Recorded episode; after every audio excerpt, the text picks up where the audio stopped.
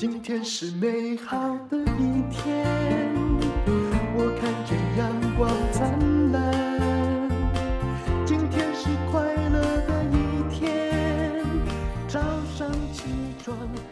欢迎收听人生实用商学院，请到了我们节目里非常受欢迎的地产秘密课。Hello，淡如姐好，我是地产秘密课的 Ting，我是 Sam。听说你们的课程卖的很好，卖了三亿，对不对？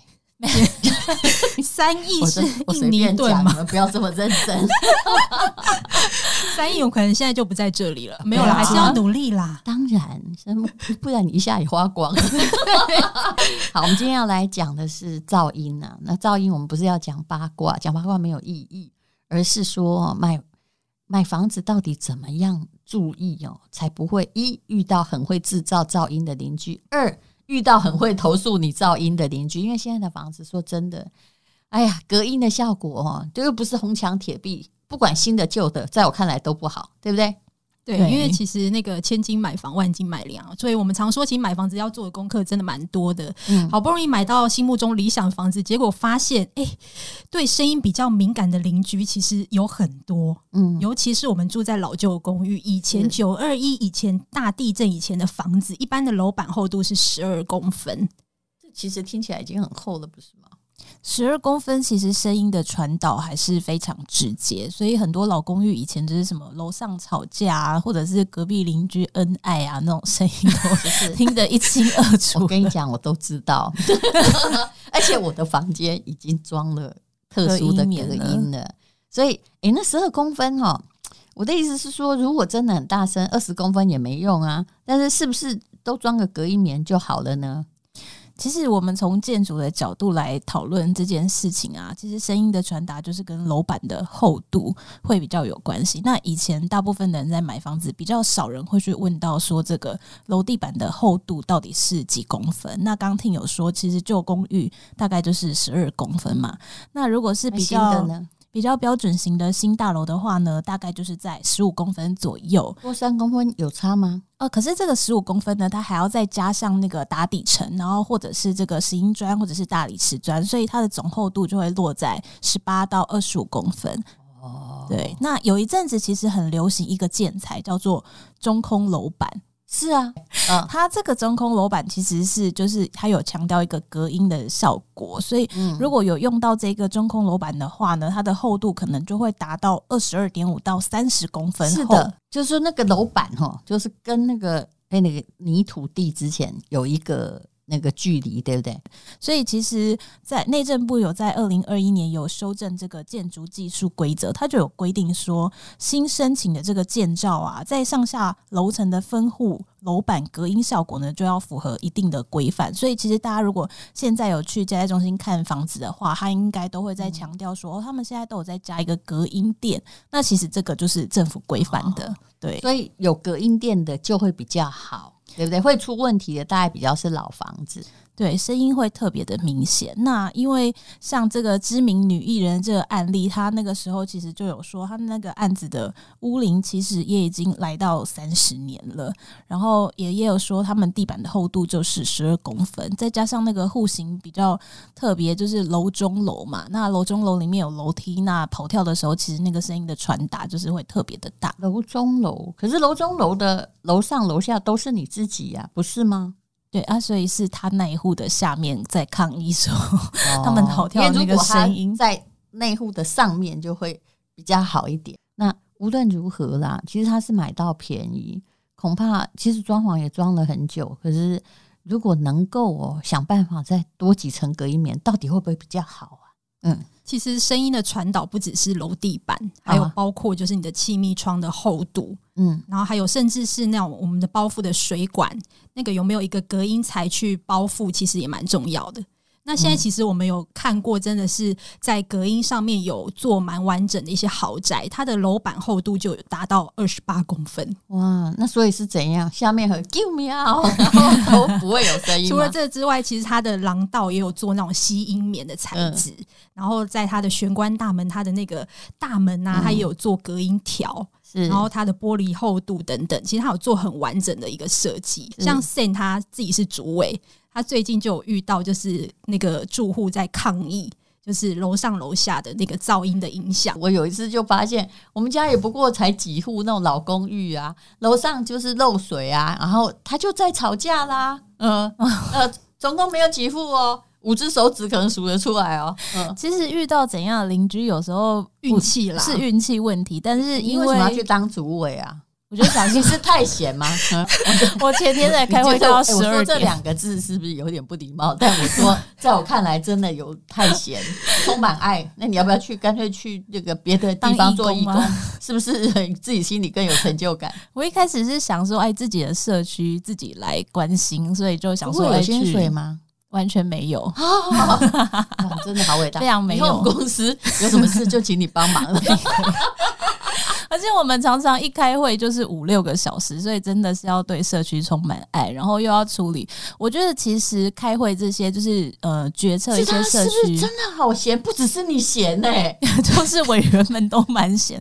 不是，我觉得就是当就是管委会的成员，其实麻烦的不是去做处理社区的事情，而是要处理很多人的事情。当然呢、啊，你知道我们后来那个社区，其实我们那个呃，我后来那个书房的社区也是 Sam 的。介绍下，后来我买的啊，我从来没有出现管理会，因为我就怕他们叫我做什么事情。我人生活着机会成本很贵，只要他们说缴多少钱，我一律乖乖缴，不要找我麻烦就好。姐要是大，你不小心去参加，应该直接当主委。不要讲，不要讲，我死也不出现。下一届就推派吴淡如当主委。No No，不可能，付我我一亿我都不干。像我最近就遇到一个事情，就是有某一户邻居就是一直投诉他楼上很吵，而且常常就是晚上也在吵。那比较特别的是，这个邻居他们家里就是有刚出生的 baby，大概四五个月大这样，要体谅啊。对，然后他就说，因为他楼上刚好也是住有小孩的邻居，然后他就说楼上的小孩老是跑跑跳跳。那他你知道新手爸妈照顾第一个出生的婴儿已经很累，然后有时候可能十一点一个咚咚，婴儿就又大哭，然后他们就很崩溃。所以这个敏感的是婴儿。对，这个案子里面敏感的是这个婴儿。那因为都是小孩，两边都是小孩嘛，所以就也很难，就是你很。有身为主委很难去判断说到底是楼上在太吵还是楼下太敏感，所以我就去他家坐了五六个小时。主委是不是很辛苦？然后呢，我就去邻居家那边做客，在那边等他咚咚吗？对，我就有听到，我就有在那边听咚咚。然后很严重吗？我老实说，就是以我们一般成人那个声音是。也听得到，但是不是说真的是超大声的那一种，嗯、就是介于那种。但是如果以法规来说，以噪音防治法来说，那个绝对是，就是如果你要上法院，其实是非常困难的。对，所以呢。所以最后呢，而且他的小孩也会长大，也会懂懂到下一个。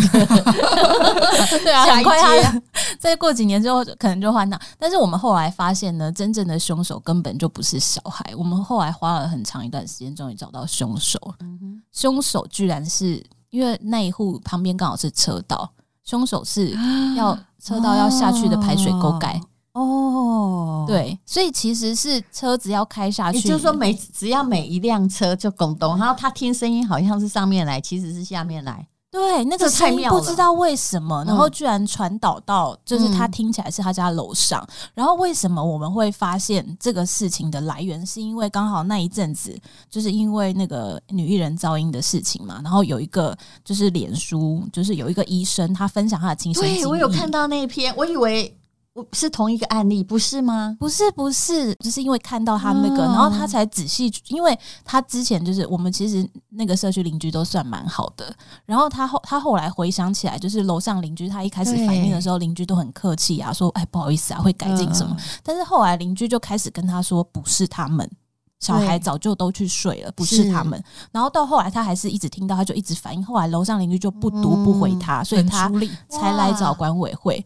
然后他是看到那一个就是粉丝团分享的那个讯息之后，嗯、他才去想说，哎，会不会他也是这样的状况？结果还真的，结果还真的是。后来我就通知建商来维修那个排水沟，来把它粘紧，嗯、因为他那个时候是不平嘛，所以会有那个咚咚的声音。就后来就真的好棒哦，很棒哎、欸！你们社区一定很棒。我觉得我算运气很好，有找到源头。因为万一有人我不小心有人来选我的话。我决定呃 付你薪水，让你去当。姐，拜托不要去参加住户大会啊！我我不能，我其实是一个很怕开会的人。你应该知道，我已经创纪录，二零二二年没有走进我自己的公司一步，哈，太厉害了，真的。开六小时没办法，不是六小时，我六分钟都不能忍耐。好，所以其实噪音的问题的确是非常非常的麻烦。可是其实啊，我们来提醒大家好了，有些的噪音就是更可怕的。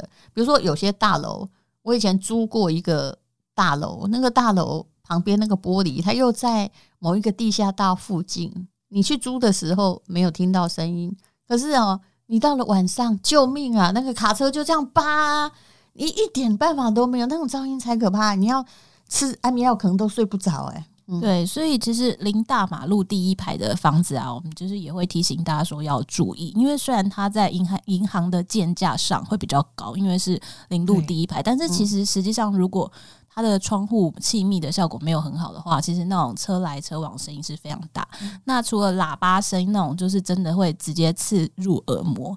大型车的倒车声那种，哔哔也是非常恼人。有救护车啊，那你根本就是你知道这样睡会长期会得神经病的。我有，我就是有那个经验，尤其那个卧室你有关紧窗的，那关紧窗更加脆弱，尤其是老大楼根本没有气密窗，有气密也没有用。嗯，对，因为其实以前的建筑结构在隔音这一块，其实真的是比较没有那么重视。所以，如果真的对声音很敏感的话，就是最好是选镜像的住宅，或者是可能就住在人烟比较稀少一点的地区会比较合适。嗯，那如果有超能力、钞票的钞的话，有超能力的话，住透天，对，可以去住独栋的透天，就是比较不会被打扰。其实太安静有时候有个问题，我后来发现，就是因为发现里面很安静啊。结果冰箱就变得很吵，嗯，有没有发现？这个你是听觉敏感，哎呦，恐怕这件事情很难疗愈啊，呃，真的。